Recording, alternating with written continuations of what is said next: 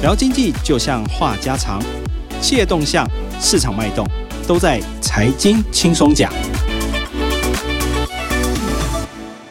各位听众，大家好，欢迎收听由静好听与静周刊共同制作播出的节目《财经轻松讲》，我是静周刊副总编辑曹宇斌。我们今天邀请到的特别来宾是我们财经组的记者陈仲兴。哎，我是陈仲兴，大家好。这个礼拜我们有一个非常重要的这个新闻哈，就我们重心来主写。那他。谈到就是目前大家最近一直在讨论，就是说台湾到底会不会缺电的这个问题。当然说重心，他是在上礼拜独家挖掘到哈，行政院召开一个临时会议啊。那因为呃政府在推动绿能产业，那前阵子就因为绿能的业者哈，太阳能业者有一些抗议，突然有一个紧急的一个状况啊，行政院有召开一个紧急会议，然后被我们重心抓到这个。独家的新闻哈，谈到这个行政院突然要释出两万公顷的农地，要让这个太阳能业者种电，那中间的内幕到底是什么样的状况？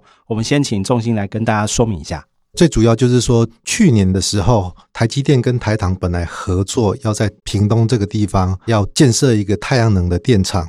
那这个建设的这个地方呢，其实是一个森林园区，就是一个平地造林的一个地方哈。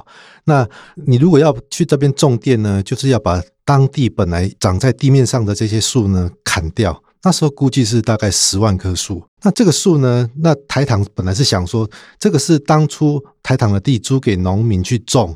哦，那二十年你也到期了，那我应该可以把它砍掉。但是呢，地方的人士呢就觉得说，哎，这个生态都已经树都已经种的这么漂亮了，哈，那你把它砍掉，这样子怎么对呢？哦，所以结果地方人士呢强烈的这个反对，哈，又号召了环保团体来这边抗议，结果整个炮声隆隆，一直持续到后来台积电跟台糖的这个合作案在压力下就告吹了。好，那农委会呢想说。哦，我如果接下来这个种电的地方如果没有好好的管制呢，大家一定又来抗议。所以他在七月七号又颁布了一个新的行政命令，又说那以后呢，你们如果要种电的话，这些农地呢，你要经过我来审核，跟过去的做法呢是多了一个程序，就是说以前是地方政府审议就可以了，那现在呢要经过我中央政府这边农委会这边再多一道程序来审核。那对太阳能业者来说，呃，我又要多花一个精神，多花一个时间哦，我没有办法估算说到最后还可不可以过，还是又另外一回事。那对整个产业的发展的影响实在是太大了，所以他们又去抗议。哎，所以说这一次又惹惹这个马蜂窝的，就是前阵子因为美猪这个事件被大家抨击很多的农委会主委陈吉仲。啊，对，就是他，没有错。听说这个太阳能业者对于他突然的这个政策是相当气愤。后来是谁来帮忙解套这件事情？后来呢，这个其实行政院长苏贞昌知道这个事情以后呢，就指派沈荣金去跨部委去协调整个政策的这个执行，这样子。哦，所以说这一次出面协调的是沈荣金。那沈荣金，我们知道他过去在去年的时候还是经济部长嘛。所以他在这个经济部长任内，应该很了解太阳能产业的这个需求，所以他这一次协调出来的这个新的结果，会有对产业有什么样的影响？以前大家就可能业者啊去找一块地啊，然后去跟地主啊去谈说，哎，那你让我种电呢？那地主同意了以后，他就去跟政府那个申请。那政府到底会不会过？那又是另外一回事啊。那这个就等会浪费掉一些时间。那现在的新的办法出来了以后呢，就是等于说，那我会帮你盘点出来到底是哪些地方，好，你可以去跟地主协调种电了。那地主如果同意，那你就可以去种了，你就不用再来找这个中央来问说，哎。到底这边到底可不可以种电？哦，就等于省掉了一个时间的成本，也是资金的成本，这样子。那这个做法是不是有仿照某一个国家，或者是有一个前车之鉴？对，像日本，他们福岛核灾过了以后啊，很多地方都不适合人在居住了，哦，也不适合耕作。譬如说，当地有什么高尔夫球场，也不适合人再去了。那他就把这些地方呢，就拿来种太阳能这个电。那结果就很成功哦。那台湾也去考察了很多次，就决定去学习这个模式来做这样子。所以说，目前假设哈，我们现在农委会要试出这个两万公顷的废耕地，好，这个就是您刚才提到的这个废耕地。那接下来的话，会造就整个国内太阳能产业有多大的这个投资，或者是有哪些商机开始出现？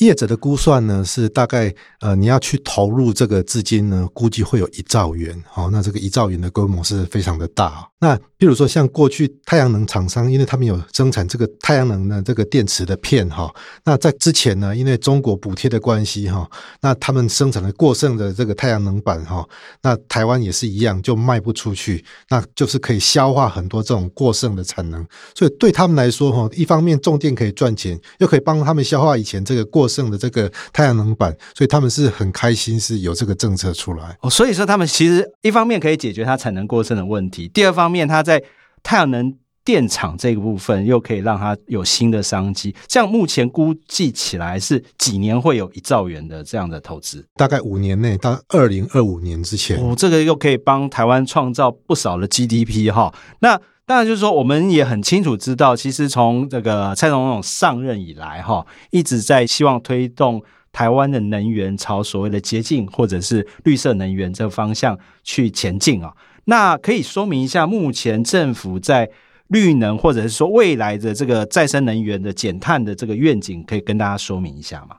其实这个是全世界的趋势啊，哈，我们去统计啊，哈，全世界去年新增的绿能啊，哈，太阳能是占了百分之四十，这个是所有的电里面是最多的。好，那我们再讲一个，好，台积电，台积电因为它的客户呢，Google 跟苹果，他们也都全部百分之百的用绿电哦。那台积电作为苹果跟 Google 的供应商，它也是会被要求来要用绿电的。好，所以刚刚提到说，本来它跟台糖的这个要用这个盖太阳能电厂的电行不通以后，他马上转向去沃旭买这个风力发电。风力发电它也是绿能的，所以就算政府不推呢，厂商他自己也有自己的需求。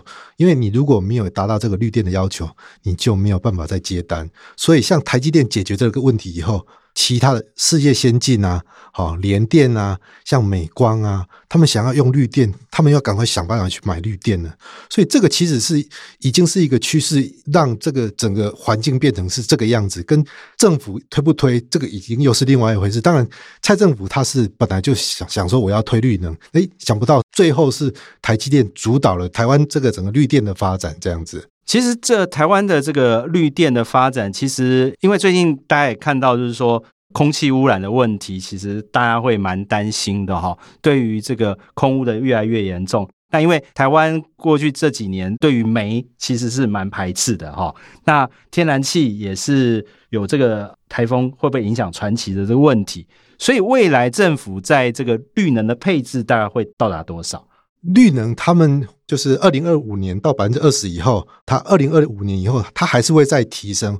为什么呢？因为它本来是想说天然气。它的配置是百分之五十，好，那天然气不可能再提高了，五十已经太高了，好，你万一有有一个战争还是怎么样，你这个管线停住，你就整个台湾就挂掉了。所以太阳能它是不受这个影响啊，你就算是这个管线没有通，那个太阳能还是继续发电啊，风力它还是在近海的地方，它还是可以继续吹这样子啊，对啊，所以绿能的比重还是会继续往上提高这样。所以目前政府是规划是在二零二五年的时候，再生能源会达到。百分之二十，大概就是包含了我们刚才提到的风电，还有包含了太阳能这部分达到百分之二十。我看一下现在的数字，再生能源大概百分之六而已。对，所以接下来他们就是说，太阳能如果这个政策通过以后，会加速的发展。好，他说。哎，这个如果要达到这个目标呢，其实如果真的要盖呢，太阳能非常的简单，你要盖哈，它的就是它的技术、它的难度都不困难，大概半年内就可以整个地方都铺满了这个太阳能板就可以完成了这样子。OK，所以说你刚才特别提到，就是说这个企业对绿电的需求的这个高涨嘛，对不对？对。那我们知道是说，现在对于这些我们台湾这些，譬如说像台积电啊，还有这些大的这些企业代工厂而言，他们未来。这个客户给他们的压力到底有多大？客户就要求说，你使用的电呢是绿能的电，而且你要当地生产的电，你不能去国外买个凭证说，哎，我这个是绿电，这样子就可以了。哎，你如果不是这个绿电所生产的出来的东西，那你可能就没有办法接他们的单子啊。因为苹果跟 Google 它本身它都已经用了，所以它现在就开始要求它的供应商也要开始用绿电。那台积电的承诺是。二零五零年以前要百分之一百全部都来自绿电哦。哦，可是台积电这个很恐怖啊！我们知道说，台积电光一个台南的厂，五纳米厂还还是几纳米厂，可以吃掉台南市一年的用电呢、呃，对啊，所以刚刚就提到说，这个因为当初大家以为是政策的宣示，说哦，我们以后要用越来越多的绿电，结果反而是台积电它主导的整个台湾的这个绿电的这个政策的走向哦。那其实啊，台积电这个做法呢，它是全世界第一家半导体，就是它去加入这个再生能源联盟，它是第一家。要宣布说我要百分之百使用绿电的这个半导体厂商，那它如果进去这个联盟，或者说它宣示这个目标以后，它也已经开始做了。那其他的厂商为了要跟它竞争，那它只好跟进啊。那不然怎么办呢？哦，就可能 比如说 Google 要下单到这个联电，它没有绿电的话，就可能没有办法对。接到这个 Google 的单子。所以说，其实这个对厂商来说，这种这么大的压力，他必须要。去做这样的改变，那当然说你自己目前怎么看太阳能产业？因为我们都知道过去几年太阳能产业，因为你刚刚特别提到这个中国的这个补贴政策，其实影响了全世界的太阳能产业。